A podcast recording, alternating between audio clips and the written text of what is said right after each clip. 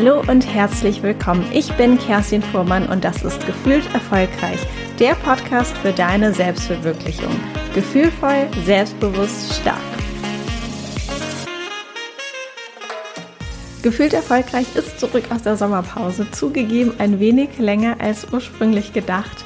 Mein Jahr war irgendwie sehr verrückt auf eine gute Art und Weise und ich habe es so genossen, im Sommer einfach mal ein bisschen kürzer zu treten, das Handy zwischenzeitlich auszumachen und einfach meinen persönlichen Akku wieder aufzuladen. Und ich kann dir sagen, es war einfach großartig. Jetzt bin ich mit viel Energie wieder hier. Parallel laufen gerade im Hintergrund die Vorbereitung für die zweite Runde vom Berufsklarheit-Kurs. Falls du da Lust hast mitzumachen, setz dich gerne auf die Warteliste. Die habe ich dich unten in den Show Notes verlinkt. Und heute freue ich mich, einen ganz, ganz großartigen Gast hier im Interview zu haben. Und zwar Dr. Sebastian Kernbach ist Professor an der renommierten Universität St. Gallen in der Schweiz, Gründer und Leiter des Live Design Labs und auch Autor. Für mich ist Sebastian der Experte, wenn es um die Themen Live Design und Design Thinking geht. Was genau das ist, das erklärt er hier im Interview. Und ja, Live Design ist eigentlich, man könnte sagen, das Konzept, um dein Leben und auch deinen Beruf aktiv selbst zu gestalten, so wie du es wirklich möchtest. Und heute ist ja auch das, das Hauptthema, wie du es schaffst, weg vom Denken, vom Zerdenken zu kommen, hin zum Tun und zum Machen. Dabei hilft Live Design auch ganz großartig. Sebastian wird heute im Interview sieben Gründe mit uns teilen, warum es uns meistens eben nicht gelingt, vom Denken ins Handeln zu kommen und was wir konkret tun können gegen Ablenkung, Überforderung, das beliebte Aufschieben und noch andere Gründe. Ich kenne Sebastian schon ein bisschen länger und finde ihn wahnsinnig klug, inspirierend. Ich mag es so, so gern, mich mit ihm auszutauschen und deshalb musste ich ihn einfach hier in den Gefühlt Erfolgreich Podcast einladen. Ein Mini-Coaching hat Sebastian spontan auch noch von mir bekommen während des Interviews und jetzt wünsche ich dir ganz viel Spaß beim Anhören der Folge. Hallo Sebastian, schön, dass du da bist. Herzlich willkommen bei Gefühlt Erfolgreich. Vielen Dank, schön, dass ich da sein darf. Ja, ich glaube, unsere Challenge ist heute, dass wir so ein bisschen in der Zeit bleiben, weil vielleicht für dich als Zuhörer, wir haben unterschiedliche Male schon gesprochen und unsere Herausforderung ist immer, dass wir so viele coole Dinge miteinander teilen und Gedanken austauschen, dass aus einem 30 Minuten Austausch gerne mal 90 werden. Deswegen gucken wir, dass wir heute mal ein bisschen in der Zeit bleiben. Aber ich freue mich riesig und hätte gleich zu Anfang eine kleine Eisbrecherfrage für dich, Sebastian. Und zwar heißt der Podcast ja gefühlt erfolgreich und meine Frage an dich ist, in welchen Momenten fühlst du dich denn wirklich erfolgreich? Wow, was für eine Frage am Anfang. Wo fühle ich mich erfolgreich? Ich finde ja auch immer die Frage, wie definiert man Erfolg, ne? Ich glaube, ich fühle mich dann erfolgreich. Boah, echt gute Frage. Ich fühle mich, glaube ich, dann erfolgreich, wenn ich möglichst viel Zeit mit Themen verbringen kann, auf die ich Bock habe. Das ist immer ein gutes Gefühl. Und wenn ich möglichst viel Zeit mit Menschen verbringen kann, auf die ich Bock habe, sozusagen. Das ist eigentlich für mich Erfolg, würde ich sagen. Und wenn ich zum auch Leute sehe, sowohl im, im Privaten als auch im Beruflichen, was mich extrem happy macht, ist, wenn ich sehe, dass Leute aufgrund meiner Initiative irgendwie zusammenfinden. Ja? Also ob ich ein Wohnzimmerkonzert bei mir zu Hause gebe und sich daraus sogar Liebesgeschichten ergeben, ähm, oder ob ich in zahlreichen Workshops bin, wo auf einmal Leute sich irgendwie connecten, weil sie eine gemeinsame Geschichte teilen, da so der Enabler oder der Ermöglicher sozusagen im Hintergrund zu sein, das finde ich schon ziemlich cool und kommt, glaube ich, ziemlich nah an die Idee von Erfolg ran, auf jeden Fall, ja. Richtig gut. Du bist ja Professor unter anderem in St. Gallen, bist aber regelmäßig auch in New York, in Südafrika, in Stanford. Und wenn ich an dich denke, dann denke ich immer viel an den Begriff Design Thinking und auch an Live Design.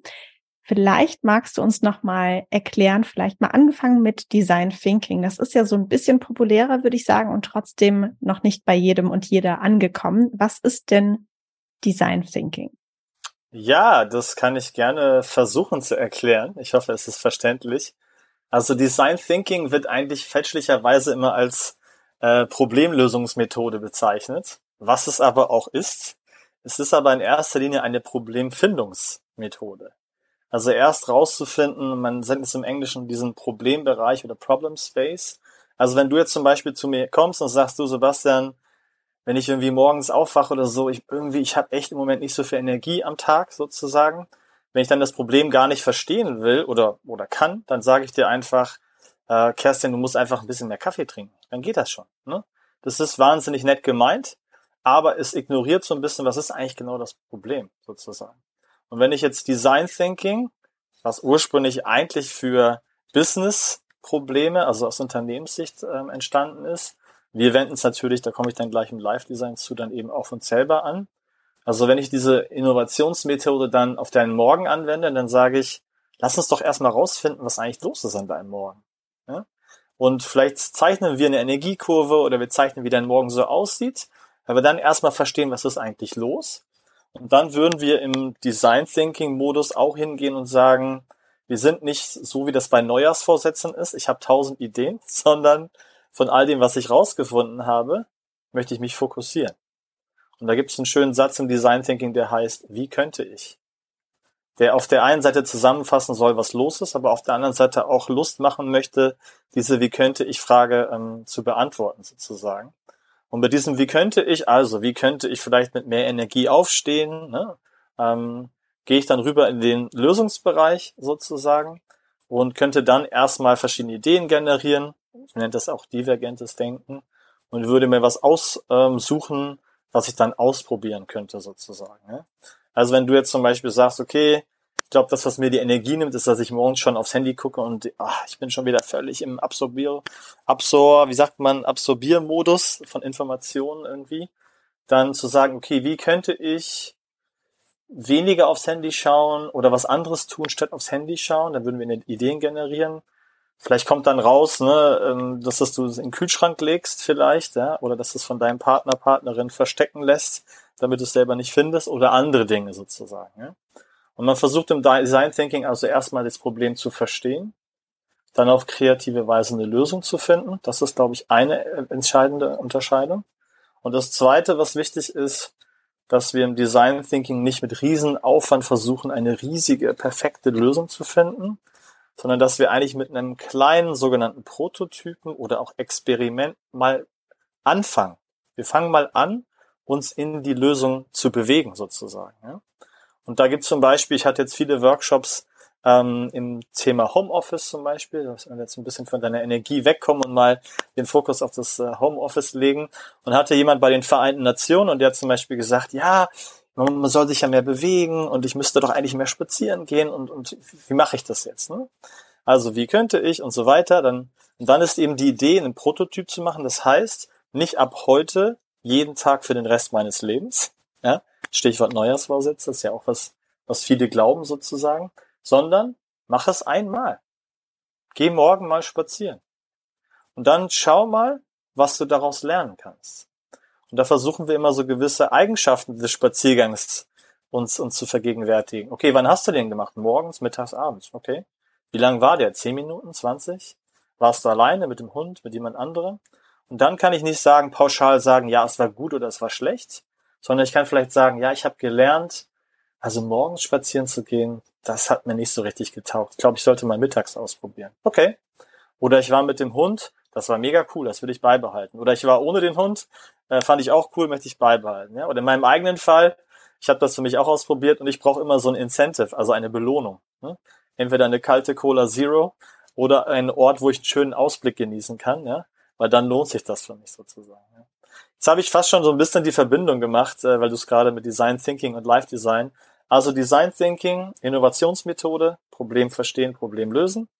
Ursprünglich für Firmen sozusagen ähm, entwickelt in Stanford am Institute of Design. Und ich glaube, soll ich jetzt die Frage selber beantworten? Okay, gerne. Bist du gut im Flow. und das eigentlich für, für, für, für, für Produkte und Services für Firmen eigentlich. Und dann mit Live Design eben dann die Frage, ja, wie kann ich dann jetzt diese Innovationsmethode für mich selber anwenden? Wie kann ich Innovation in mein Leben bringen? Wobei Innovation klingt immer ein bisschen sehr groß. Aber das sind eigentlich schon die Beispiele, die ich gerade genannt hatte sei es jetzt meine Morgenroutine oder Energie oder andere Praktiken, wie kann ich das reinbringen? Und was wir eigentlich versuchen zu machen in dem Zusammenhang ist mit Menschen rauszufinden, was macht dich eigentlich aus? Und da gibt's verschiedene Methoden, ne? was sind deine Stärken äh, und andere Dinge. Und dann versuchen wir eigentlich zu schauen, wie kannst du das, was dich ausmacht, in deine Zukunft bringen. Und deine Zukunft aber nicht als Job, Karriere, da muss alles herkommen. Das ist ja oftmals ein bisschen sehr, sehr viele Erwartungen, sondern mehr die Zukunft als Portfolio zu denken und zu sagen, okay, da gibt's einen Job, der bringt mir vermutlich Geld, hoffentlich auch ein bisschen Bedeutsamkeit, vielleicht mehr, vielleicht weniger, aber auch zu schauen, wie kann ich mich in einem Nebenjob, in einem Side-Project oder so einem Nebenprojekt oder auch in einem Hobby, wie kann ich das, was mich ausmacht, in meine Zukunft bringen? Wir sagen dann immer aus diesem Entweder-Oder-Denken, also Karriere, nicht Karriere, mehr ins differenzierte und multi-optionale Denken reinzukommen. Denn das ist wesentlich entspannter. Ich sehe das auch in meinen Workshops. Aha, okay, ich habe jetzt meine meine, mein Sinn für das Schöne und ich arbeite aber am Fließband, äh, okay, wird schwierig, kann ich aber vielleicht in einem Hobby ausleben sozusagen. Also rausfinden, was dich ausmacht und auf flexible Art und Weise auch über Prototypen mal ausprobieren, in deine Zukunft bringen und wir nennen das so ein bisschen das Portfolio der Zukunft sozusagen. Also so würde mhm. ich jetzt in aller Kürze Live-Design vermutlich versuchen zu erklären. Ja. Ich finde es auch total hilfreich, gerade wenn man sich vorstellt, wie sieht denn mein perfektes Leben aus, ne? sei es jetzt der Job oder das Leben insgesamt. Und gerade jetzt habe ich das Gefühl, nach dieser langen Corona-Zeit oder wir sind irgendwie gefühlt ja immer noch mittendrin, ist bei vielen auch dieser Drang, ich muss irgendwie auswandern oder vom Ausland aus arbeiten oder irgendwie mit Blick aufs Meer. Und da könnte zum Beispiel, um vielleicht da nochmal ein ähm, Beispiel mit einfließen zu lassen, ein Prototyp sein, dass man jetzt nicht direkt sagt, okay, ich löse hier alles auf und wandere aus, sondern zu sagen, okay, mein erstes kleines Projekt, mein erster kleiner Prototyp ist, ich nehme mir mal zwei Wochen, frage, ob ich von Sizilien aus arbeiten kann, buche mir da irgendwie ein Apartment mit Blick aufs Meer, wie immer ich mir das vorstelle und probiere es einfach aus. Vielleicht, um dann zu merken, genau das ist das Richtige, ich möchte mehr davon oder vielleicht irgendwann das auch gänzlich 100 Prozent umsetzen oder dann vielleicht auch zu merken, oh, ich finde es eigentlich gar nicht so toll, habe ich nämlich auch schon ab und an aus dem Umfeld gehört, weil man dann merkt, ich bin hier in diesem coolen Umfeld und muss trotzdem vielleicht acht Stunden hier am Rechner sitzen. Eigentlich möchte ich das gar nicht, sondern wenn ich schon woanders bin, möchte ich halt 100 Prozent frei haben und mir einfach die Gegend angucken und wirklich einfach, ja, Spaß haben und den Ort genießen und eben nicht so lange im Rechner sitzen. Und dafür ist es eben gut, nicht gleich in dieses Ultimum zu gehen und sagen, ne, muss ich jetzt mein ganzes Leben auf Dings krempeln oder nicht, sondern einfach so ein, so ein kleines Häppchen einfach mal sich rauszusuchen und auszuprobieren. Auf jeden Fall. Also ich, du sprichst mir aus der Seele, wie so oft. Ähm, und ich, also wir versuchen das auch irgendwie wissenschaftlich zu, zu, ja, zu einzuordnen. Wir sagen immer, versuch deine Annahmen und Vorstellungen, Erwartungen, die du hast, versuch die durch kleine Erlebnisse zu ersetzen und zu gucken, ob sie wirklich stimmen. Also versuch sie zu verifizieren. Und ich merke bei den meisten Live-Designern, ähm, du hast mich jetzt das nicht gefragt, aber ich erlaube mir das hinzuzufügen. Was ist ein Live-Designer? Live-Designer ist jemand, der seine Ideen und das, was ihn, ihn oder sie ausmacht, in seine Zukunft bringt. Und Live-Designer wissen, dass es meistens etwas anders ist, als sie es eigentlich gedacht hat. Ne? Weil man, ich glaube, diese, du hast das, das Wort Perfektionismus schon angesprochen, da kommen wir vielleicht nachher nochmal in Bezug auf Erwartung, aber ich finde es genau richtig, was du sagst. Und wenn ich mit Leuten arbeite, zum Beispiel, versuchen immer diesen Prototypen, was du jetzt gerade mit den zwei Wochen beschrieben hast, möglichst klein zu halten. Wir hatten letztens jemand, der gesagt, ich will unbedingt alleine um die Welt reisen. Okay, cool was ist ein Prototyp? Klar, irgendwie ein Wochenende alleine verreisen. Dann meinte jemand, wir müssen das noch kleiner denken, weil es geht darum, im, im risikoarmen Bereich Sachen auszuprobieren. Dann hat jemand gesagt, geh doch mal alleine Abendessen ins Restaurant. Dann weißt du zumindest, wie sich ein Teil vom Alleinereisen anfühlt. Ja? Mhm. Das, das fand ich eine spannende Geschichte. Oder eine andere bin ich selber gewesen. Also ich, ich mach, gebe jetzt noch dieses eine Beispiel, dann höre ich auch wieder auf zu reden.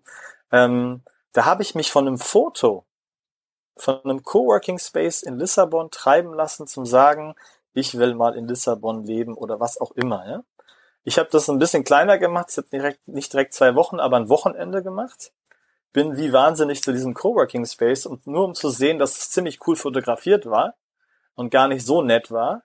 Aber es war interessant und das meine ich mit, das auf eigene Weise zu machen. Ich bin hingegangen und gedacht, okay, der Space ist irgendwie ein bisschen enttäuschend, der ist gar nicht so schön. Aber was mich wirklich gestört hat, war, dass da kein Zusammenhalt war. Da hat jeder so sein Ding gemacht. Es gab unglaublich viele Räume, aber irgendwie es war, es war unangenehm. Und dann habe ich wie gesagt, ja, nee, ich glaube, Lissabon ist nichts für mich. Und dann bin ich nachher raus und habe so eine Tuk-Tuk-Tour gebucht. Ja, hätte ich ja sonst, keine Ahnung, hat sich einfach so ergeben. Und habe darüber zwei sehr nette Portugiesen kennengelernt, ein Paar, die von ihrem Corporate-Job gekündigt hatten und Tuk-Tuk machen. Und habe dann gedacht, du wirst mich jetzt auslachen, aber ich dann gedacht, weil ich mit denen jetzt so eine coole Verbindung habe, könnte ich mir doch wieder vorstellen, nach Lissabon zu gehen. Und so habe ich dann für mich ein bisschen einen kleinen festgestellt, ja, der Space vielleicht, aber eigentlich eher so diese Verbundenheit unter Menschen, die brauche ich. Und vielleicht ist das in Lissabon, vielleicht ist das woanders. Und das ist genau das Ding, oder? Es ist cool, Sachen zu träumen. Ich glaube, man sollte auch seinen Träumen immer mit Wertschätzung und Neugierde begegnen das nicht abtun.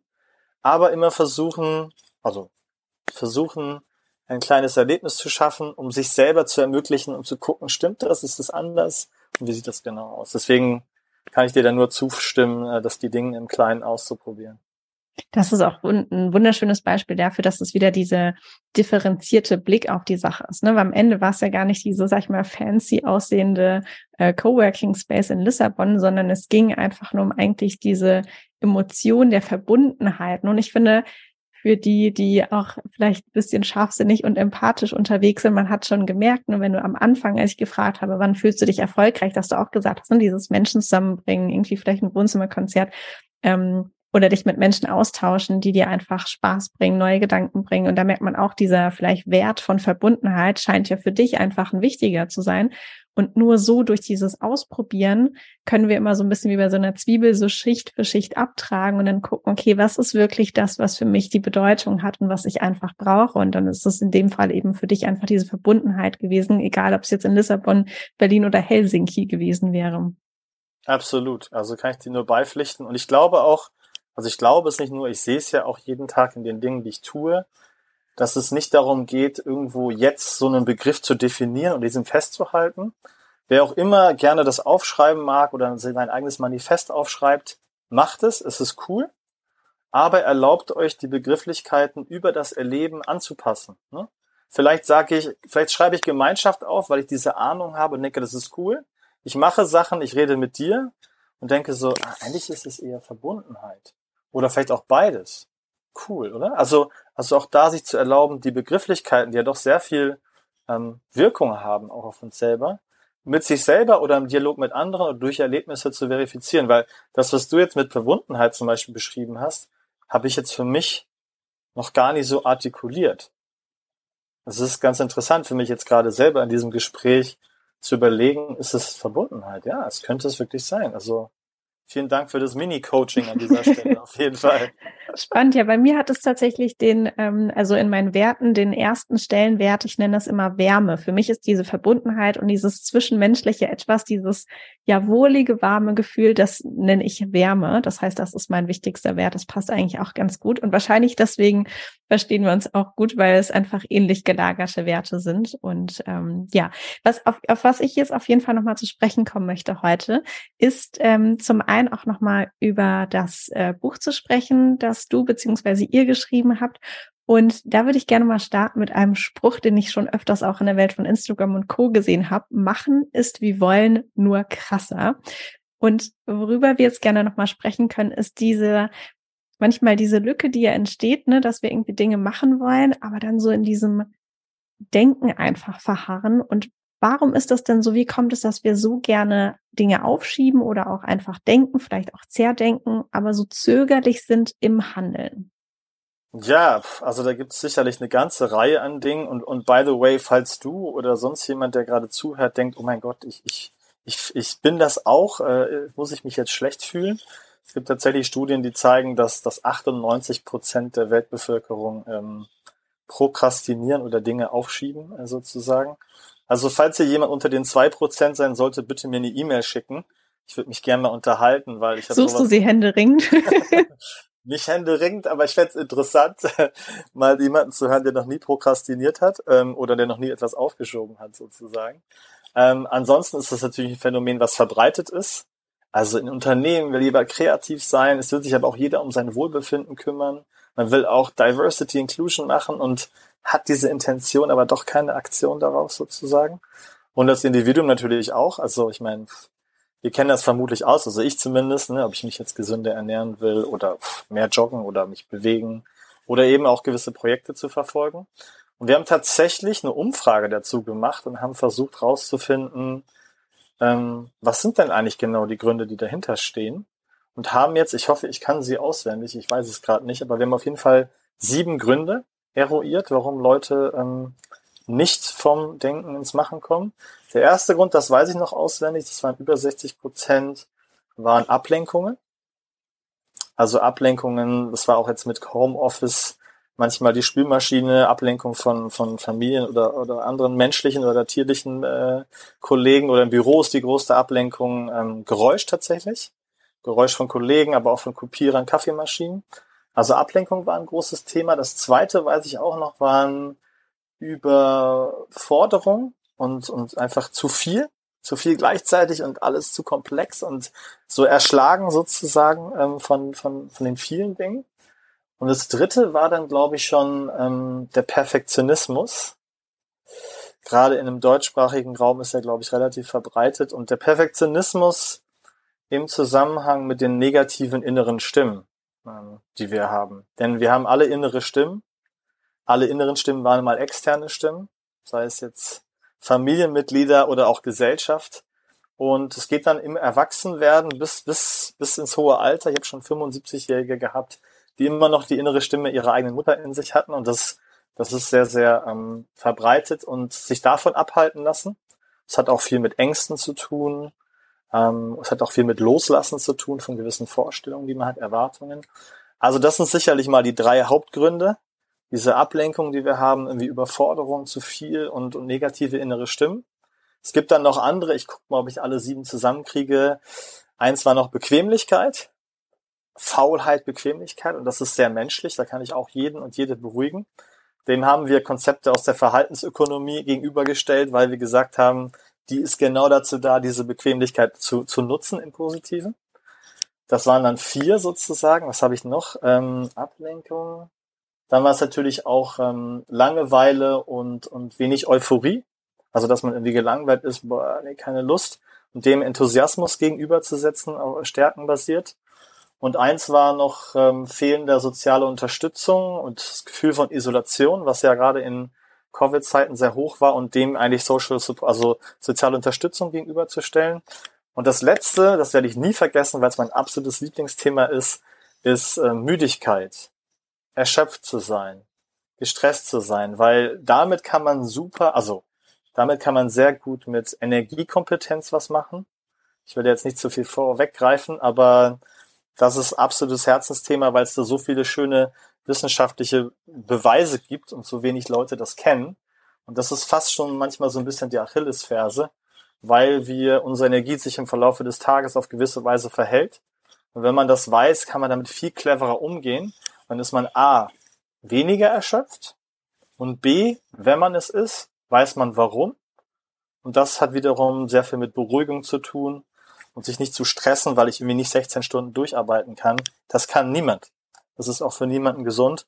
Und das gibt einem die wissenschaftliche Basis, warum das so ist und wie man das vielleicht ein bisschen anders machen kann.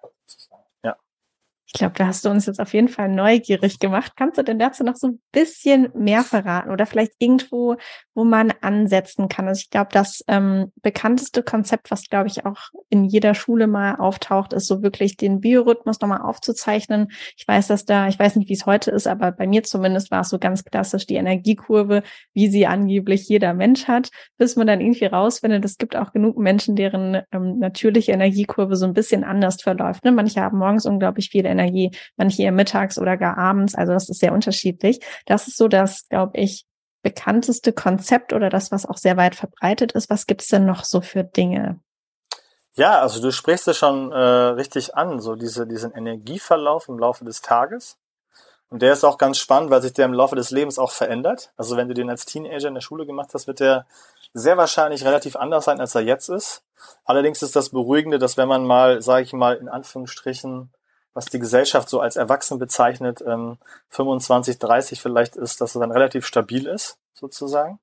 Ähm, also ich würde ansetzen eben bei einem ähnlichen Thema bei der Chronobiologie und den sogenannten Chronotypen. Da gibt's eben auch leider wie so oft in der Gesellschaft eine Diskussion, die zu vereinfachend ist. Also es ist auch wieder so eine Entweder-oder-Diskussion. Bist du jetzt Morgentyp oder bist du Abendtyp? Und da habe ich mich zum Beispiel nie gefunden. Und als ich dann die Chronobiologie und die Studien gelesen habe und es selber in, in Workshop-Konzepte für, für Privatpersonen und Firmen äh, übernommen habe, habe ich festgestellt, es gibt fünf verschiedene Typen. Also den sehr ausgeprägten Morgentyp, der steht so gegen fünf, sechs Uhr auf. Den moderaten Morgentyp, der ist dann so sechs, sieben, halb acht so. Ich bin der Indifferente, also weder morgen noch Abend und stehe am liebsten so zwischen acht und neun auf. Und dann gibt's noch vier und fünf, die stehen dann um zehn, elf, zwölf Uhr auf. Ähm, die haben es dann auch nicht ganz so leicht in der Gesellschaft, weil dieses 9 to 5 ihnen auch nicht wirklich entspricht. Aber da würde ich mal anfangen, sozusagen. Da gibt's auch Tests dazu, ähm, die man machen kann. Auf der anderen Seite ähm, kann man auch Intuition verwenden. Und im Grunde genommen geht's eigentlich um drei Hauptphasen, die jeder von uns im Laufe des Tages hat. Die erste Phase, die absolut goldene Phase, ist die sogenannte Primetime. Das ist so die fünf, fünf Sterne Energiekategorie, ähm, wo ich mich sehr am Leben fühle, wo ich sowohl ähm, kognitiv, also vom Kopf her, aber auch emotional und auch physisch die höchste Energie habe. Ist die, die immer morgens? Die ist auf jeden Fall nicht immer morgens, denn das hängt sehr vom Chronotyp ab. Mhm. Wenn ich Chronotyp 1 oder 2 bin, ist sie relativ schnell nach dem Aufstehen. Das heißt, der, der um 5 Uhr aufsteht, ist relativ innerhalb von Minuten ist er da drin. Also ich habe Leute gehabt jetzt auch während Corona, die haben mir gesagt, oh mein Gott, erstens weiß ich es und zweitens muss ich in dieser Zeit nicht mehr pendeln. Und ich habe wirklich Leute gehabt, die haben ihren Rhythmus geändert, also wenn, wenn es ginge, vom Bett fast direkt zum Schreibtisch oder vom Bett zum Joggen direkt, je nachdem, was halt wichtig war. Und dann zwei, drei Stunden durchgemacht und danach einfach, weil man dann ins, ins, ins Low kam, dann irgendwie geduscht, gefrühstückt, weil dann hat der Körper sowieso nicht mehr so viel Energie gehabt. Also man muss es nicht so machen, aber man kann es machen. Und dann ist es so, je später dein Chronotyp ist, desto mehr Zeit hast du zwischen Aufwachen und Primetime. Das heißt, 5 Uhr für Chronotyp 1, vielleicht 5, 6. Der Chronotyp 2 braucht dann schon eine halbe Stunde bis Stunde. Ich bin der Indifferente, ich brauche ungefähr eine Stunde bis anderthalb, bis ich reinkomme. Und 4 und 5 brauchen mehrere Stunden. Also es kann sein, dass jemand um 12 Uhr aufwacht, aber erst abends oder nachts in die Primetime kommt. Ja. Und das gilt es zu bestimmen irgendwie. Kann man mal intuitiv machen, auch mal reinhorchen. Und dann vor allen Dingen, es geht nicht jeden Tag, weil wir haben alle Verpflichtungen, Familie, Community, Arbeit und so weiter. Aber sich im besten Falle diese Zeit irgendwie zu schützen. Weil das ist die Zeit, wo wir auch Dinge tun, und zwar automatisch, die wir sonst nicht gerne machen. Selbst Dinge, die wir, ich meine, das Begriff Hass ist, glaube ich, zu stark, aber die wir wirklich nicht toll finden. Deswegen ist es für mich so eine richtige Achillesferse, um, um dieses Aufschieben zu reduzieren. Ja? Und wenn ich zum Beispiel mit Startups zusammenarbeite, das sind dann vielleicht so fünf bis zehn Leute, die sind immer sehr, sehr fast schon verbissen darin zu sagen, wir müssen wissen, wer wann seine Primetime hat, weil in der Zeit müssen dann die Anrufe zu neuen Kunden, zu Leuten, die uns Geld geben und so. Und das ist aber eigentlich ganz cool, weil es ist ja auch gesund. In der Zeit kriege ich was gebacken. Selbstwirksamkeit tut mir gut sozusagen. Ähm, aber wenn, wenn man das kennt, das Leben kommt dazwischen, geht's nicht jeden Tag. Ich glaube, auch da darf man, was seine eigenen Erwartungen angeht, auch, ähm, auch da, sich da wieder entspannen im kleinen Anfang. Vielleicht geht's mal einmal pro Woche. Und was ich auch festgestellt habe, und dann bin ich auch wieder ruhig, dann lasse ich dich äh, weiterreden, ist, ähm, dass mir auch einige sagen, ja, es ist cool, diese Zeit zu wissen und automatisch denkt man, man müsste darin arbeiten. Macht auch Sinn, weil man vielleicht produktiv sein will. Aber ich hätte jetzt auch jemand, der hat gesagt, du, ähm, für mich heißt es auch freitags oder am Wochenende zum Teil, dass ich genau in dieser Zeit mit meinen Kindern was Schönes machen will, weil ich da die meiste Energie und Aufmerksamkeit habe und ein guter Vater, Mutter oder Partner sein kann. Also wir sagen, in Südafrika sagen wir immer, ich hoffe, ich darf das auf Englisch sagen, protect your primetime like a tiger, sagen wir immer. Und das ist, gilt für die manchmal für ihre Arbeit, manchmal für Familie und, aber es ist ein sehr, sehr beruhigendes und gutes Gefühl, wenn man das weiß und ein bisschen konsequenter ab und zu ist und, und guckt, was sich dann daraus entwickelt, sozusagen. Ja. Ja, richtig gut. Und ich glaube, das Zweite, was auch nochmal deutlich rauskam und mir auch immer sehr wichtig ist, so wenn man sich einfach gerne mit sich selbst beschäftigt, mit verschiedenen ähm, Persönlichkeitstypen, Strukturen, wie auch immer. Es ist ja alles immer nur ein Versuch, die Komplexität der Menschen, unsere Eigenarten irgendwie in seien es dann vier, fünf, sechzehn Kategorien, wie viel auch immer zu packen aber trau dich immer den Rahmen zu sprengen. Und wenn du vielleicht merkst, okay, hier sind fünf Energiekurven, meines aber irgendwie doch noch mal ein bisschen anders, dann ist das deine Wahrheit. Ne? Also wie du auch gesagt hast, da intuitiv ranzugehen, wirklich zu sagen, okay, ich fühle es für mich aber irgendwie anders, vielleicht auch so ein Mühe anders, vielleicht auch gänzlich anders und dann ist das auch wahr und es muss sich nicht da reinfügen in die zum Beispiel fünf Vorschläge, die es gibt. Absolut. Also ich hatte mal eine Professorin in Stanford, die hat den Kurs bei mir gemacht.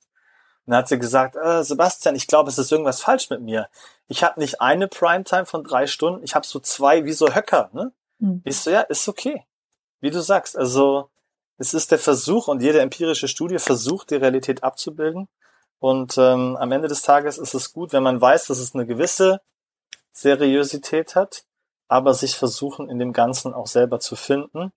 Und ich versuche, oder wir versuchen ja auch in unserer Arbeit grundsätzlich, vielleicht auch mit diesem Buch, was wir jetzt geschrieben haben, den Leuten Wissen zu geben, was irgendwie fundiert ist, das nicht nur gestern irgendwie ausgedacht ist am, am Kiosk oder so, und dadurch auch den Mut und das Vertrauen zu geben, mehr in Line damit zu leben, sozusagen.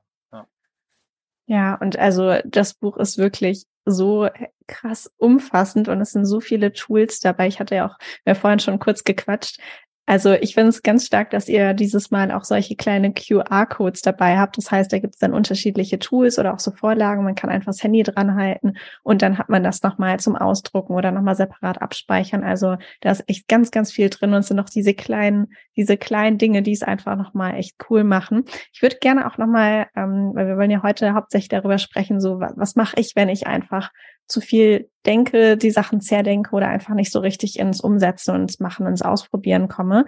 Wir haben vorhin oder du hast vorhin auch gesagt, Ablenkung ist tatsächlich, war das sogar der häufig, ich glaube, das war der häufigste, ähm, sag ich mal, der häufigste Stressor im Sinne von hält mich vom, vom Machen ab in eurer Umfrage. Was hilft denn gegen Ablenkung? Ja, was hilft gegen Ablenkung? Also wir haben dieses Wortspiel äh, Abgrenzung statt Ablenkung. Also Abgrenzung hilft auf jeden Fall. Wir haben sogar ein Ablenkungsbingo ins Buch integriert, also da, wo man sich selber finden kann und dann auch vielleicht in, in das mit mehreren macht und, man, und sieht, dass man es allen irgendwie ähnlich geht sozusagen. Und darauf haben wir dann eigentlich verschiedene Sachen. Also wir haben ein Abgrenzungsdreieck zum Beispiel, ähm, wo es verschiedene Methoden gibt. Wie kann ich mich eigentlich abgrenzen? Oder was sind eigentlich genau meine Ablenkungen sozusagen? Und einmal kann ich mich vielleicht, also wir hatten es jetzt auch, dass will ich mich von Arbeit abgrenzen, manchmal vielleicht auch von Familie. Ja? Ich will jetzt nicht Abgrenzung für den Rest deines Lebens, sondern vielleicht manchmal nur für 10 Minuten oder 15 Minuten. Und diesen, diesem Dreieck gibt es zum Beispiel die Möglichkeit, wie kann ich mich räumlich abgrenzen. Wenn es mir mal wieder im Homeoffice oder im Büro zu viel wird, kann ich mal für 10 Minuten woanders hingehen, wo es mir gut geht. Ne? Oder die Leute haben einen Spieleraum installiert zu Hause oder haben so eine so einen cozy Corner, so eine gemütliche Ecke installiert, wo es ihnen hilft, abends besser abzuschalten von der Arbeit. Ne? Ähm, vielleicht habe ich einen Balkon oder, oder sogar einen Garten und kann rausgehen. Also räumlich ist eine Möglichkeit. Oder zeitlich, das ist auch eine schöne Möglichkeit, sich abzugrenzen. Ich hatte eine Managerin bei den Vereinten Nationen, die hat vier Kinder und ist Senior Manager, wie auch immer man das nennen mag. Und die hat zum Beispiel gesagt, Sebastian, morgen zwischen 8 und 8.30 Uhr brauche ich meine 10, 15 Minuten im Kaffee zu Hause und den Blick raus aus dem Fenster in die Berge Andernfalls würde ich verrückt werden. Die Zeit nehme ich mir, egal wie busy mein Leben ist, das brauche ich. So, sie hat es ihren Sanity-Check, also dass sie nicht verrückt wird, äh, genannt sozusagen. Oder ich hatte jemand beim Internationalen Roten Kreuz, die hat gesagt, dienstagsabends date ich mich immer selber. Und, und nehme mir Zeit für mich. Und sie hat sogar, ich werde es nie vergessen, das Wort Dignity, also Würde, verwendet. Sie sagt, es ist Würde, da redet mir keiner rein. Ich kann die Sendung gucken, die ich will. Ich kann mit einer Freundin, einem Freund telefonieren. Und ich kann mich auch den Themen widmen. Die hat jetzt irgendwie einen Online-Kurs bei Coursera oder edX eingeschrieben zu Entrepreneurship äh, for free.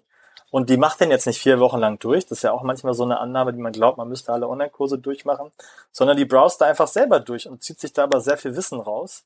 Und das zu haben, das ist ja eine, eine zeitliche Abgrenzung. Oder das dritte ist dann die soziale Abgrenzung, dass ich sagen kann, vielleicht gibt es, gewisse Gruppen, die gar nicht wissen, was ich arbeite oder die keine Ahnung von meiner Familie haben und ich will mit denen einfach nur über was anderes sprechen. Hatte letztens jemand bei der Swiss Re, diesen, diesen Rückversicherer in Zürich, und der hat vom Golfspielen gesprochen und meinte so, ja, das Golfen, ich bin gar nicht so ein etepetete Golfer, aber ehrlich, vier Stunden, das ist sogar fast eine Kombination. Vier Stunden, ich bin räumlich weg, zeitlich bin ich auch weg, aber insbesondere sozial wir reden nur über das Golfen und das kann, von außen mag das völlig Banane klingen, aber es beruhigt mich, es hilft mir, mich abzugrenzen sozusagen. Also das wären sicherlich Sachen, ähm, die einem helfen können, also diese drei Dimensionen auf jeden Fall. Ansonsten ähm, gibt natürlich auch mal immer wieder ähm, das Thema ähm, unterwegs zu sein und zu arbeiten und dafür habe ich tatsächlich ähm, ähm, mein eigenes Tatort-Kit entwickelt. Also Tatort weniger im Sinne von äh, Sonntagsabends und, und, und, und Mord, sondern mehr ein Ort der Taten sozusagen. Und habe da auch in dem Buch einfach mal mein eigenes Tatort-Kit ähm, zur Verfügung gestellt und, und hoffe oder versuche Leute zu inspirieren, auch zu gucken, was brauche ich denn, um zu arbeiten. Ja? Und bei mir zum Beispiel, wenn du mich fragen würdest, was ist mein Ablenkungs- oder, oder Abgrenzungstool Nummer eins, bei mir sind es Ohrstöpsel. Hm. Selbst zu Hause, wenn gar nicht so viel Lärm ist, ich bin einfach in einer anderen Zone und Ohrstöpsel in Verbindung mit Primetime ist bei mir Gold oder Platin, was auch immer. Ich habe mir aber auch einen kleinen Basketballkorb gekauft, den siehst du jetzt bei mir hier im Hintergrund, für 20 Euro, glaube ich. Ähm, und bin unendlich dankbar dafür, weil der mich innerhalb von einer Minute auf komplett andere Gedanken bringt. Plus, dass er vielleicht noch gut für meinen Rücken ist. Ähm, und dementsprechend ich mich dann auch besser ähm, ja fast schon abgrenzen kann, auch in meiner Arbeit verloren ähm, zu gehen sozusagen. Also das wären so einige Dinge und ich würde auch mal an die Zuhörerinnen und Zuhörer überlegen, was, was ist in eurem Tatort-Kit drin ähm, oder was ist eure Superkraft. Also bei mir ist es die Ruhe zum Beispiel. Ruhe ist meine Superkraft.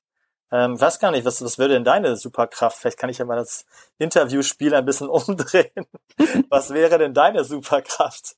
Die Superkraft in welcher, ja, in welcher Hinsicht? Dich, ja, die du, die du brauchst, um, um Dinge zu erledigen oder Dinge anzugehen. Es kann völlig frei sein. Gibt es etwas, Sorry für die Umkehrung jetzt. Nee, das ist, ist ja total gut, ist ja wahrscheinlich auch spannend.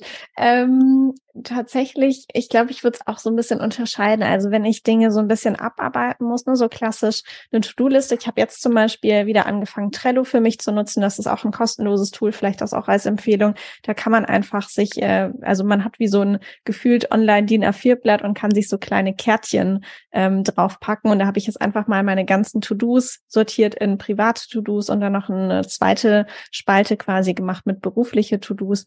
Und wenn ich das so ein bisschen einfach abarbeite, wie zum Beispiel so lästige technische Themen, das ist für mich immer ganz schlimm, dann brauche ich auch auf jeden Fall Ruhe, also Tür zu, ich hier allein im Wohnzimmer, äh, im Wohnzimmer sag ich schon, im Arbeitszimmer, ähm, komplett Ruhe, kann auch keine Musik haben und dann einfach wirklich ähm, durcharbeiten, beziehungsweise ich brauche auch dann nochmal parallel zu diesem Trello-Board, wo man die Kärtchen auch dann nochmal verschieben kann, wenn es erledigt ist, brauche ich auf jeden Fall nochmal ganz klassisch einen Zettel, wo eine To-Do-Liste draufsteht und dann dieses Gefühl, das ist für mich so der Kick, ne, so die Belohnung, ganz richtig dick mit dem Kugelschreiber durchzustreichen und zu merken, yes, check, ich habe es geschafft, richtig gut.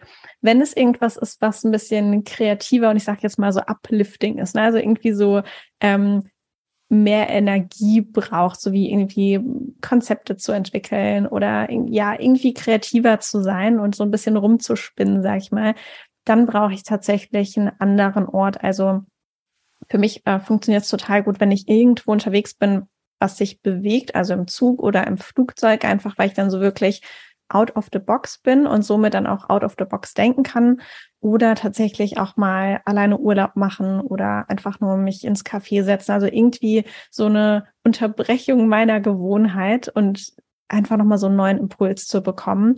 Ähm, das brauche ich tatsächlich auch, um wirklich dann neue Ideen zu generieren und irgendwie so wirklich was, was Neues hervorzubringen, was irgendwie so, ich sag mal, so ein bisschen spritzig ist. Da, dafür brauche ich dann so mehr Stimulation, sag ich mal. Also daher würde ich so ein bisschen unterscheiden, je nachdem, was die Beschaffenheit der Aufgabe ist. Ja, auf jeden Fall. Und ich meine, du sprichst es schon an. Also ich wollte jetzt gar nicht so sehr in die Tiefe gehen, aber diese Differenzierung für was eigentlich die Superkraft. Ne? Und wir haben jetzt bei dir also äh, das ein bisschen rausgehört, dieses Trello als Möglichkeit, Dinge zu strukturieren, aber Dinge auch aus dem Kopf rauszuhaben und vor sich zu sehen. Ja, das ist auch eine Methode. Und das vielleicht eher für diese, in der Kreativität sagt man eher konvergenten Dinge, also Dinge abzuhaken, Dinge zu erledigen. Und dann in den divergenten Ideengenerierungsmodus brauchst du vielleicht was anderes. Ne? Entweder eine andere Umgebung zum Beispiel oder ein anderes Tool. Ähm, und da kann man dann natürlich sehr differenziert rausfinden, was brauche ich je nach Phase ähm, sozusagen. Und da kann auch jeder überlegen. Ne? Also bei mir ist es ähnlich. Wenn ich im Divergenten bin, brauche ich immer einen Schreibtisch mit Ausblick. Ja? Oder wenn ich konvergiere, also Dinge abschließen muss, wirst du mich auch wieder auslachen, aber als ich jetzt im, im Frühling in New York war, bin ich immer in den Coworking Space WeWork gegangen. Und die hatten eine super coole Terrasse, aber ich war immer in dem hässlichsten Raum ganz hinten, der sehr dunkel war, weil ich einfach Sachen erledigen musste und diese Terrasse hat mich einfach nur abgelenkt. Da würde jeder mir sagen, oh mein Gott, Sebastian, really, was machst du da? Aber ich wusste, es ist für mich hilfreich und ich arbeite lieber ganz ehrlich freitags nachmittags von, was weiß ich, zwei bis fünf oder sechs in diesem dunklen Raum und genieße danach noch eine Stunde auf der Dachterrasse in der Sonne, statt die ganzen Nachmittag auf der Dachterrasse zu sein und nicht so richtig vorwärts zu kommen, sozusagen. Also von dem her ähm, kann man sich seine Umgebung sozusagen schaffen, also die, die physische Umgebung. Aber auch, und das kann ich vielleicht auch noch ergänzen, weil du es von Ablenkung hattest, ähm, als ursprüngliche Fragestellung, es geht ja auch um die soziale Umgebung. Also mit wem bin ich umgeben? Und ähm, ich weiß, dass viele Leute in den Workshops mir immer sagen, bei Abgrenzung, äh, bei Ablenkung sagen die immer so, ehrlicherweise kann ich nicht Nein sagen. Hm. Und deswegen kriege ich ständig Aufgaben, sowohl insbesondere Familie oder privat, aber auch im Büro. Das ist für mich ehrlicherweise eine Riesenablenkung so. Und da bin ich mit mir selber so ein bisschen im Clinch. Und ähm, aufgrund dessen habe ich tatsächlich auch ein Antwortspektrum entwickelt, weil ich gesagt habe, ja, lass uns wegkommen von dem entweder oder, also ja oder nein, sondern wir machen mal das Spektrum auf und, und legen uns wirklich Sätze parat dazwischen, die, die mir helfen können, anders zu antworten. Also im Sinne von ja, kann ich machen, aber später zum Beispiel. Ne? Oder nee, nein, aber ich kenne jemanden. Ne? Oder ja, mache ich, aber zu meinen Konditionen. Ne? Und so weiter und so fort. Und ich erlebe wirklich sehr viele Leute, die sagen, in dem Moment, das, da bin ich einfach im Automodus, da weiß ich nicht und dann habe ich Angst, dass sie mich nicht mehr mögen oder mir keine Aufträge mehr geben und dann sage ich immer ja und dann danach denke ich mir so, oh mein Gott, ja. Und, und, und da gibt's einige Vorschläge ähm, in diesem Antwortspektrum, aber auch die Einladung, sich selber was zu überlegen. Ich hatte so letztens eine, die hat mit einfachen Sachen aus, äh, angefangen. Ähm, sie hat jetzt nochmal gesagt, ja, aber später oder sowas, ja, meine eigenen Konditionen. Und nachher hat sie dann gesagt, das fand ich so cool, ich habe es auch aufgeschrieben, so, ähm, nein, weil es würde mich zwar jetzt besser fühlen lassen, aber ich würde es in der Stunde schon bereuen. Also so wie den eigenen inneren Dialog nach außen getragen. Mhm. Ich glaube, das braucht dann schon noch ein bisschen Erfahrung vermutlich oder manche wollen das vielleicht auch direkt machen.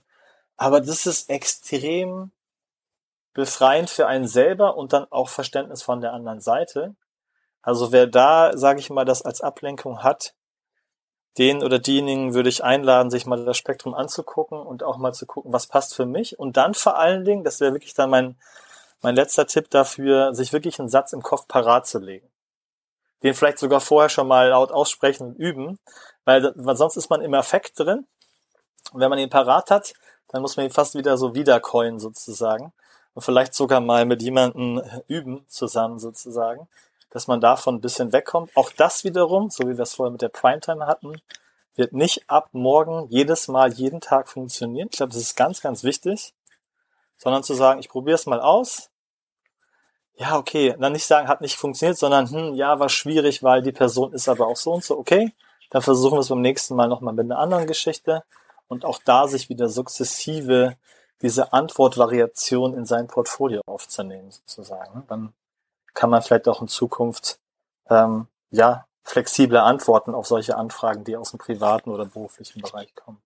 Hm, das erlebe ich auch und das hatte ich auch tatsächlich erst letzte Woche in einem Workshop auch genau die gleiche Frage, ne? wie kann ich besser Nein sagen? Und ganz häufig ist, glaube ich, die Vorstellung, gerade wenn man vielleicht auch ein bisschen äh, ja empathisch oder auch eigentlich immer sehr nett sein möchte, dieses Gefühl von, da, da clashen dann zwei Kräfte so aufeinander. Das ist etwas Frontales. So jemand bittet mich und ich sage nein und dann ist der irgendwie sauer auf mich und böse und ich habe ihn abgewiesen. Und da einfach wirklich eine, eine Möglichkeit zu finden, was gibt es denn für Dinge, die ich vielleicht sagen kann. Ne? Wie du gesagt hast, es muss ja nicht immer nur dieses einfache Nein sein. Es gibt ja unterschiedliche Dinge, die ich anbieten kann oder Richtungen, die ich dann verweisen kann zu jemand anderem oder später oder einfach abgespeckter. Ähm, oder wie auch immer. Und äh, das ist auf jeden Fall super, super wichtig, um auch nicht dieses Gefühl zu haben, wenn ich Nein sage, passiert dann etwas Schlimmes, sondern ich kann der anderen Person vielleicht auch wirklich besser helfen, dass Ergebnis dann zu bekommen, weil ich selbst das vielleicht auch gar nicht in dem Umfang oder der Qualität so schaffen würde. Also vielen Dank hierfür nochmal. Wir hatten ja vorhin auch nochmal über das Thema Überforderung gesprochen. So, was mache ich eigentlich, wenn ich deswegen nicht ins Handeln komme, weil einfach alles so zu viel ist. Und ich glaube, wir kennen das alle. Ne? Ich glaube gerade auch so, ähm, wenn irgendwie Arbeit viel ist, wenn dann privat noch Dinge dazu kommen, vielleicht sind auch noch Kinder im Haus oder irgendwie Haustiere und so gefühlt wird von allen möglichen Ecken und Enden an einem gezerrt und die To-Do-Liste wird einfach immer länger und länger. Ähm, ich glaube, ein Tool, das hatten wir ja schon geteilt oder das hatte ich ja vorhin angesprochen, ist wirklich das Trello-Tool. Du hattest ja auch gesagt, und das hilft auf jeden Fall schon einmal so ein, wie so ein Download zu machen und einfach alles, was im Kopf ist, einfach mal aufzuschreiben, dass es eben nicht im Kopf ist, sondern dass wir es wirklich beruhigt irgendwo anders hingeschrieben haben, egal ob ob es ein Blatt Papier ist oder ob es jetzt ein, eine Online-Tool ist oder ein Online-Dokument oder eine Excel-Tabelle oder wie auch immer. Ähm, hast du sonst noch irgendwelche Tipps, was hilft, wenn man eben dieses Gefühl hat von, es ist zu viel und es lähmt mich und ich komme nicht in die Bewegungen ins Ausprobieren? Ja, auf jeden Fall. Also das ist ja auch eins der größten Themen, das zu tun. Und ich glaube, wir haben mit dem Trello schon ein Thema angesprochen, was sehr viel Sinn machen kann. Also das ist dann auch eher so das ja, kognitive, denkende Teil, dass wir sagen, okay, wir wollen einmal die Dinge strukturieren. Das hilft immer schon. Und wir wollen vielleicht auch Sachen visualisieren, wie du es mit Trello zum Beispiel gemacht hast. Und was wirklich hilft, wir nennen das immer den sogenannten Brain Dump. Also was heißt Dump auf Deutsch, dass man das einfach, was in seinem Gehirn ist, einfach raus. Ich würde jetzt nicht sich übergeben als Wort benutzen, aber sowas in der Richtung. Also wir sagen sonst umgangssprachlich einfach mal raushauen sozusagen. Weil tatsächlich, ob wir jetzt äh, wir beide sind oder wer auch immer zuhört oder ob wir Nobelpreisträger sind, unser Kurzzeitgedächtnis ist limitiert. Es kann so sieben plus minus zwei Informationseinheiten abspeichern. Das nennt sich auch Cognitive Load Theory. Also eine Theorie, dass der kognitive, ähm, wie sagt man Load, also dass, dass, dass die kognitive Überlastung sehr schnell da ist. Und eine bewährte Methode ist wirklich, die Sachen aufzuschreiben. Man kann mit einer Liste anfangen zum Beispiel. Einfach mal ohne irgendwie das zu bewerten und sich danach fragen, wenn ich die Liste vor mir habe, anhand welcher Kategorien könnte ich das jetzt organisieren? Ist das inhaltlich, wie du es bei Trello vielleicht hast, so sagst, okay, ich mache jetzt einen Reiter für was auch immer. Projekte, einen Reiter Hobbys, solche Sachen. Kann sein. Ne? Ähm, vielleicht mache ich es sogar zeitlich. Ja? Ist auch eine Möglichkeit. Und was da hilft zum Beispiel, ist, dass man auf bewährte Kategorien zurückgreift. Und bei Aufgaben zum Beispiel, wenn man da überfordert ist, gibt es zwei Kategorien, die vermutlich auch schon ein paar Leute kennen ähm, die Themen Dringlichkeit und Wichtigkeit, ähm, die auch als Eisenhower-Matrix äh, bekannt sind. Eisenhower, einer der früheren Präsidenten der USA, der hat diese Matrix nie benutzt, aber er hat häufig gesagt, wichtige Dinge sind nicht dringlich und die dringlichen Sachen sind nicht wichtig. Ja? Und da gibt's ja auch die Eisenhower Matrix, wo man dann auf der einen Seite, also so eine 2 mal 2 Matrix, wo man erstmal für jedes Thema sagt, wie ist die Dringlichkeit, gering oder hoch und wie ist die Wichtigkeit gering oder hoch. Und das Spannende ist, es hilft mir, anhand dieser bestehenden Kategorien es zu organisieren, zu strukturieren. Das entspannt schon mal. Ja? Und es hilft mir aber auch dann, wir würden in der Wissenschaft sagen, Handlungsimplikationen abzuleiten. Umgangssprachlich wahrscheinlich zu wissen, was macht man jetzt damit sozusagen. Und die Sachen, die sehr dringlich und sehr wichtig sind, natürlich zu tun. Aber dann, und das ist das Entscheidende, die Dinge, die eine hohe Wichtigkeit haben, aber nicht dringlich sind, zu entscheiden und zu planen, wann man sie macht. Und die Dinge, die, jetzt kommen wir schon an die Grenze unserer eigenen kognitiven Kapazität gerade. Ich würde es jetzt am liebsten für dich visualisieren und für alle, die zuhören. Ähm, das, was dringlich ist, aber nicht wichtig ist, zu delegieren. Und da denken alle immer so, ja, delegieren. An wen denn? Ich habe niemanden. Ich habe auch niemanden. Aber wenn man dann Energiekompetenz kennt und Primetime und daneben gibt es dann auch andere Zeiten, Low Time und High Time, da würde man zum Beispiel solche Sachen sich selber an seine Low-Time delegieren, weil das sind Dinge, die sind zwar dringlich, aber nicht wichtig. Also wenn unsere Teamsekretärin mir zum Beispiel sagt, hey Sebastian, morgen ist der achte, du musst wieder deine Reisenspesen einreichen, dann, dann werde ich mir sicherlich nicht meine Primetime damit voll machen, sondern werde warten, bis ich in meiner Low-Time bin. Entschuldigung. Und werde das dann dorthin an mich selber delegieren sozusagen. Also das ist sicher eine Möglichkeit äh, wie man damit besser umgehen kann. Es hat übrigens auch mit einem sehr, sehr starken Prinzip zu tun, was wir aus der Komplexitätsforschung kennen. Und das heißt Überblick zuerst, Details bei Bedarf. Überblick zuerst, Details bei Bedarf. Und die Kategorien geben mir einen Überblick. Die einzelnen Aufgaben sind die Details. Und das benutzen wir auch, wenn Leute PowerPoint-Folien gestalten. Ja? In manchen Firmen, wo, äh, wo ich bin, geht es dann darum, wie können wir Meetings effizienter machen. Und dann reden wir darüber, dass wir die Anzahl der PowerPoint-Folien reduzieren und sagen, jeder darf nur noch drei Folien machen. Dann gibt's immer einen Aufschrei. Was? Nein, mein Thema in drei Folien auf keinen Fall. Ich brauche mindestens 40 und so weiter. Dann sagen wir, na, ist okay. Du kannst deine 40 behalten. Aber versuch dir selber und uns in drei Folien den Überblick zu geben. Die anderen Folien sind deine Details bei Bedarf. Und das hilft nicht nur in der Instruktion anderen gegenüber, sondern auch sich selber gegenüber. Und wenn man überfordert ist, vermeintlich, dann kann man das eben an dieser Kategorien. Oder wenn man zum Beispiel überfordert von Arbeit ist, kann man sich auch überlegen, wie würde ich das jetzt in die wichtigsten drei bis fünf Folien kategorisieren? Was, was sind die, die wichtigsten Überblicksaspekte sozusagen? Ja? Und ich will jetzt gar nicht zu viel dazu sagen, du musst mir dann Zeichen geben, wenn ich zu viel rede.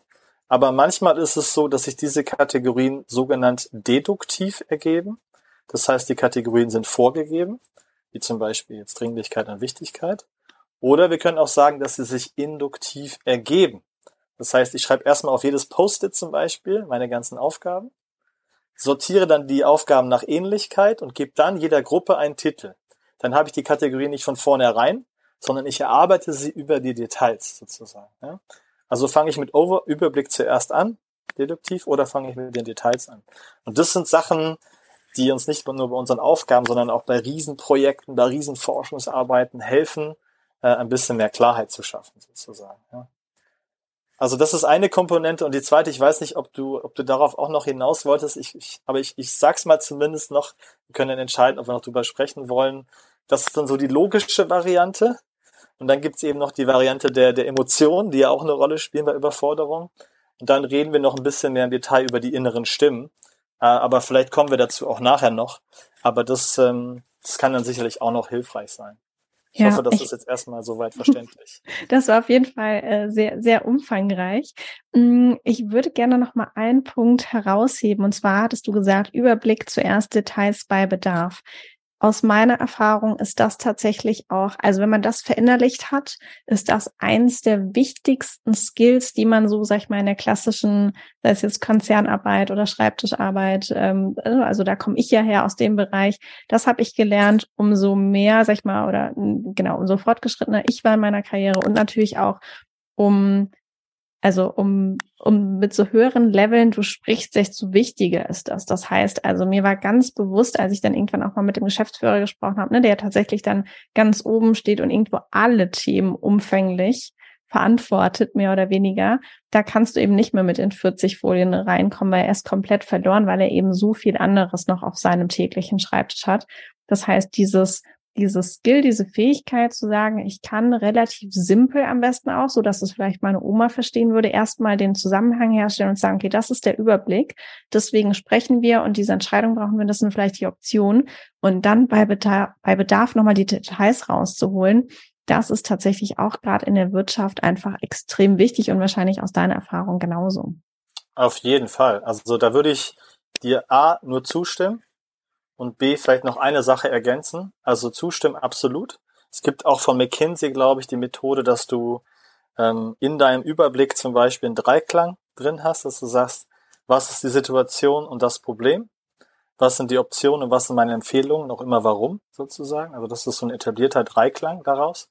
Und ergänzen würde ich dann noch zu dem, was du gesagt hast, dass ich diese Fähigkeit, Komplexität ähm, in Kürze auszudrücken, immer kombinieren würde mit Empathie. Also ich müsste versuchen, immer zu verstehen, wer ist mein Gegenüber. Und ich mache gerne die Übung, dass wir sogenannte Pain Points und Gain Points, also Schmerzpunkte und Nutzenpunkte bestimmen. Und zwar entweder versuche ich, wenn ich jetzt in einem, in einem Geschäftskontext bin, so wie du das gerade beschrieben hast, versuche ich immer bei meinem Gegenüber, also im besten Fall, das in meinem Storytelling-Class zum Beispiel machen wir das, entweder zu verstehen, was will meine Person erreichen und wie kann ich sie darin unterstützen? Das wären also die Nutzenpunkte. Was hat der zum Beispiel, hat der CEO in seinen Newsletter geschrieben, wir wollen die Nummer eins werden für mentale Gesundheit, nicht nur in unserer Branche, sondern in der ganzen Welt. Ah, okay. Dann kann ich vielleicht, dann kriege ich das offene Ohr sozusagen. Oder dann die Pain Points oder Schmerzpunkte. Gibt's was, was gerade schwierig ist, wo ich helfen kann, das, das zu reduzieren, sozusagen. Und meine, meine mentale Abkürzung zu diesen beiden Punkten ist immer, was hält die Leute nachts vom Schlafen ab? Das sind die Schmerzpunkte. Und was macht sie, dass sie morgens aufstehen? Wo wollen sie hin? Was sind ihre Nutzenpunkte? Und wenn ich einen, es muss nicht beides sein, aber wenn ich da irgendwas ansprechen kann, manchmal beides, manchmal nur eins, und das dann auch noch strukturiert rüberbringe, dann ist es auf jeden Fall ähm, sehr gut, um gehört zu bekommen um, und auch einen guten Eindruck von sich zu machen. Ja, würde ich auch sagen, stärkt auf jeden Fall nochmal das Kompetenzempfinden auch beim anderen. Ja, lohnt sich da auf jeden Fall ein bisschen Arbeit zu investieren und sich da selbst einfach nochmal vorzubilden oder auszuprobieren und da einfach wirklich mit der Übung dann einfach auch expertiger in diesem ähm, Thema zu werden. Ich würde gerne nochmal ganz kurz zum Abschluss über das Thema sprechen, was du vorhin auch schon erwähnt hast, diese negativen Stimmen in unserem Kopf oder in uns selbst, die uns gerne auch mal ja nicht so Gutes sagen, uns demotivieren, sagen, das kannst du nicht, du bist ja, was weiß ich, eh zu langsam, nicht intelligent genug, was auch immer, oder vielleicht auch der Vergleich mit anderen, andere können es eh viel besser. Mm, du beziehungsweise ihr nennt das in eurem Buch der oder den DJ der inneren Stimmen. Ich persönlich habe dafür ein anderes Bild für mich. Ich visualisiere das tatsächlich als eine Figur, so ein bisschen ähnlich wie man auch manchmal aus Filmen kennt, ne? Engelchen und Teufelchen. Bei mir ist es tatsächlich so ein kleiner Comic-ähnlicher Detektiv mit so einer ganz großen Lupe und der wird mhm. immer aktiv, auch jetzt, wenn ich im Podcast rede, ähm, oder wenn ich in einem Podcast spreche, genau deswegen ist es passiert, der achtet nämlich immer darauf, wenn ich einen Satzbau nicht richtig mache oder so dieses, oh Kerstin, da hast du dich jetzt versprochen, das war aber nicht so gut und ist einmal ganz, ganz genau mit der Lupe unterwegs. Wie kriegen wir denn diesen, vielleicht in meinem Fall den kleinen Detektiv, man kann natürlich auch noch andere ähm, Gestalten vielleicht dafür nutzen, vielleicht der Affe im Kopf oder der Clown oder wie auch immer, oder wie ihr das ja beschrieben habt, eher so das Bild von diesem DJ der inneren Stimmen. Was, was kann man denn da machen? Wie kriegt man das so ein bisschen besser in den Griff? Ja, auf jeden Fall. Also ich meine, kann jeder natürlich seine eigene Metapher oder Analogie dafür verwenden, das ist jeder freigestellt. Aber ich glaube tatsächlich, dass diese, also ich glaube es nicht nur, ich weiß es, weil ich es gemacht habe, dass die Metapher auch daher gekommen ist, ähm, also vielleicht zwei Sachen. Das eine ist, jede innere Stimme, die wir haben, war mal eine externe Stimme. Meistens Erziehungsberechtigte, Eltern, Familienmitglieder, aber auch die Gesellschaft, ne? also das Land vielleicht, wo man herkommt oder wo man aufgewachsen ist, wenn man in Deutschland sagt, Schuster, bleib bei deinen Leisten oder erst die Arbeit, dann das Vergnügen, ist das was, was man doch ganz gerne übernimmt, auch wenn man heute in Costa Rica wohnt oder wo auch immer, oder auch eben 75 Jahre alt ist und glaubt, man sei ja schon selber erwachsen, ist man ja vermutlich auch, aber die Stimmen, die, die sind in einem drin. Und deswegen ist es auch der DJ, weil ich hatte zuerst überlegt, wird es der Türsteher, aber Türsteher ist es nicht, weil die Stimmen loszuwerden in dem Sinne ist relativ schwierig. Also sie sind relativ verankert.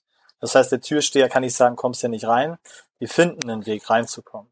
Aber wenn sie sowieso auf dem Dancefloor sind, kann ich versuchen als DJ gewisse Stimmen leiser zu machen in gewissen Momenten und gewisse Stimmen lauter zu machen in gewissen Momenten. Auch da geht es wieder nicht darum, grundsätzlich für immer und überall alles anders zu machen, sondern auch hier wieder im Kleinen auszuprobieren und vor allen Dingen auch zu Beginn Deswegen auch, ja, der, der, der DJ mit seinem Regler.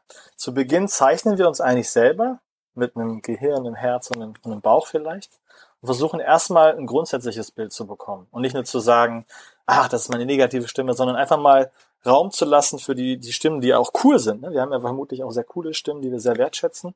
Und zu gucken, sind das eher Kopfstimmen, Herzstimmen, auch da nicht präzise, einfach mal ein bisschen reinzuhorchen. Ich habe zum Beispiel selber eine Kopfstimme, die habe ich versuche ich immer besser mit umzugehen. Den Perfektionisten, der immer sagt, mach 150 Prozent oder gar nicht, ne? ist ja schon mal so absolute Anti-Startstimme sozusagen. Aber ich habe auch in meinem Herzen aus meiner Familie die Stimme, das, das, das wird schon gut. Du kannst auf dich vertrauen, so ein bisschen die, die Ruhe, äh, die, die, ähm, die Ruhe liegt in der Kraft, nein, umgekehrt, die Kraft liegt in der Ruhe. In der, in der Ruhe. In der Ruhe liegt die Kraft, genau richtig. Das hat mein Vater zum Beispiel immer gesagt. Und so, dass man sich erstmal ein Bild macht und sich dann überlegen könnte, vielleicht anhand von einer Situation oder anhand von einem Thema, wo man immer wieder prokrastiniert und aufschiebt, wie sieht es eigentlich aus? Wie ist denn der Soundband auf meinem DJ-Regler sozusagen? Also sagen wir, ich will was Neues anfangen und mein Perfektionist ist auf 10 von 10. Ne? Ah, hier und so weiter. Und meine Stimme, die vielleicht sagte, ich nenne sie meine Chill-Voice, sage ich immer, die sagt, ja, es wird schon gut und so, in der Ruhe liegt die Kraft, die ist vielleicht auf einem 1 von 10 sozusagen. Und jetzt kann ich mir überlegen, und das auch wieder das Flexible, auch da nehme ich wieder Design Thinking, Problemformulierung, wie könnte ich, was möchte ich jetzt ausprobieren? Sage ich, wie könnte ich den Perfektionisten leiser machen? Ja, einfach in diesem Moment, nicht im Rest meines Lebens, sondern für diesen Moment. Oder wie könnte ich den, die Chill Voice lauter machen? Also das kann ich mir überlegen. Ähm, und auch da dann wieder entweder für sich, aber auch mit anderen zusammen überlegen, was könnte ich da jetzt machen? Ja, also wie könnte ich da verbal zum Beispiel reagieren? Das nächste Mal, also wenn jetzt am Montag ich das Projekt anfangen muss und die innere Stimme sagt wieder 150 Prozent oder gar nicht, dann werde ich antworten, dieses eine Mal, am nächsten Tag vielleicht nicht mehr, aber dieses eine Mal starte ich mit 10 Prozent. Und das ist auch okay. Und ich nenne die Datei sogar erste shitty Version oder 10% Version. Ne? Das ist aus der Verhaltensökonomie oder ich nenne sie Braindump oder was auch immer euch taugt sozusagen. Ne? Und dann mache ich das das eine Mal und schau mal, was passiert sozusagen. Ne? Ich habe auch schon Leute, die haben gesagt, wenn die Stimme kommt, mache ich das Fenster auf und schrei irgendwas raus. Oder, oder ich mache den und den Song an. Ja? Ich hatte irgendwann letztens jemand, ich werde es nie vergessen, die hatte, ich weiß nicht mehr genau, was die Stimme war, aber die hat immer Justin Bieber mit Love Yourself dann ähm, gespielt mhm. sozusagen ne? und hat das dann konditioniert und auch dieses Love Yourself so verinnerlicht als eigene innere Also man hat ja auch die Möglichkeit, eigene inneren Stimmen dann zu setzen sozusagen. Also das, das würde ich empfehlen.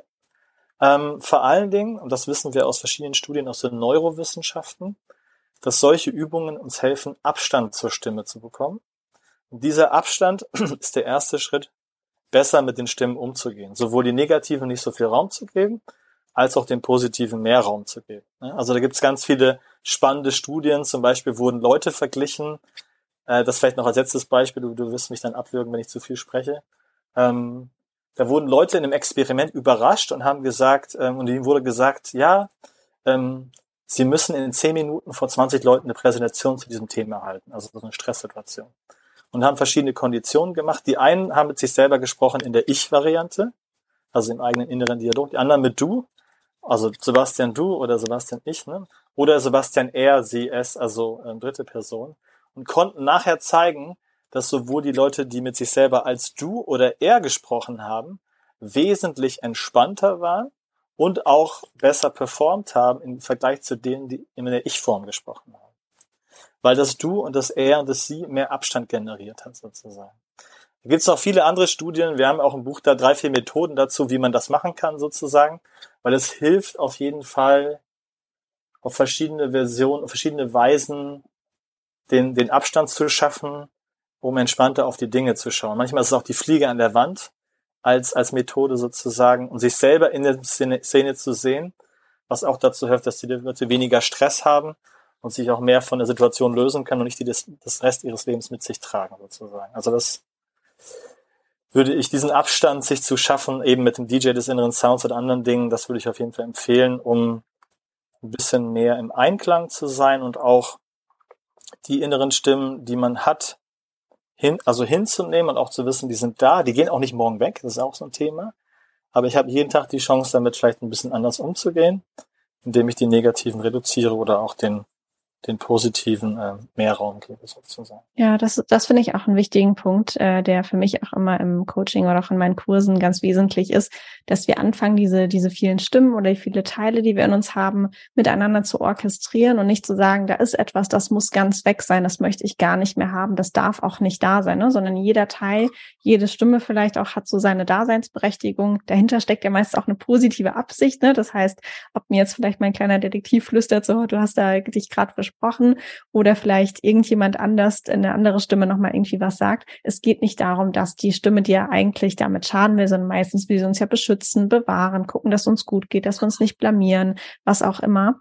Und daher finde ich das so, so unheimlich wertvoll. Ja, ich würde sagen, vielen, vielen Dank. Das war super reichhaltig. Ich glaube, ähm, Zuhörer, Zuhörerin äh, hat auf jeden Fall super viel jetzt mitgenommen und ich kann nur sagen, das Buch ist mindestens genauso reichhaltig. ähm, wo findet man das Buch? Das heißt übrigens Live Design Action Book. Ich werde es auch nochmal in den Show Notes verlinken. Da kannst du dann einfach nochmal draufklicken und gucken. Wo findet man das Buch denn? Wo kann man das kaufen? Ja, gute Frage. Also bei Amazon kann man es auf jeden Fall kaufen. Ähm, das sollte sicherlich kein Problem sein. Und ansonsten denke ich, dass der Verlag Schäfer Pöschel hat auch einen eigenen Online-Store. Also wer dann vielleicht nicht so Amazon-Fan ist, kann das sicherlich bei Schäfer Pöschel ähm, beziehen. Und ich denke, dass das die beiden ähm, Hauptquellen sein werden, ähm, um sich das anzugucken. Und vielleicht läuft auch dem einen oder anderen auch das Live-Design-Buch noch über den Weg. Das haben wir vor zwei Jahren geschrieben. Das war quasi das Ursprungswerk und das ist jetzt das Action-Book mit einem Fokus auf, wie man wirklich von den Ideen ins Tun kommt. Also sind auch beide sonst zu empfehlen, wenn ich das, wenn ich das sagen darf. Natürlich. Natürlich, das habe ich auch. Das steht tatsächlich hier hinter mir im Regal. Also wirklich genauso ausgezeichnet. Das ist auch ein spannendes Format. Das ist eher so ein bisschen, du kannst dir das vorstellen, so ein bisschen kleiner und länglicher. Also tatsächlich mhm. finde ich das auch haptisch ganz schön, weil es einfach mal eine andere Form ist als dieses, sag ich mal, ne, ähm, schmalere, wie sagt man denn, hoch, hochkantige Buch. Hochformat, mhm, ja. Genau, Hochformat. Daher ist das ganz cool. Das andere ist eher so ein Querformat und beide auf jeden Fall super wertvoll. Ich verlinke auch natürlich deine ganzen Socials und Links und so weiter, falls da nochmal irgendjemand vielleicht sich interessiert. Bei euch gibt's ja auch ähm, an der Uni St. Gallen das Live Design Lab. Das heißt, da gibt's ja auch immer wieder spannende Veranstaltungen, vielleicht auch gerade für diejenigen, die aus der Schweiz vielleicht auch zuhören oder da mal irgendwie ab und an sind.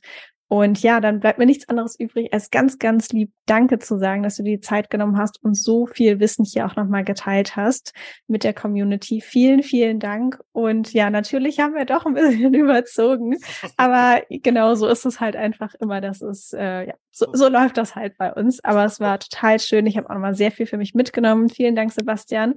Und ähm, ja, viel Spaß mit dem Rest des Tages. Und äh, ich habe schon gesehen, deine kalte Cola Zero steht auch bereit. Also viel Spaß absolut, auch damit. Absolut. Ja, vielen Dank dir. Es war wirklich sehr, sehr bereichernd und ich lerne auch immer wieder dazu, ganz ehrlich. Und äh, alleine unser Anfangsgespräch, äh, gefühlt erfolgreich und, und die Verbundenheit, äh, werde ich mir gleich notieren und mal gucken, was dann daraus entsteht. Von dem her auch dir vielen lieben Dank.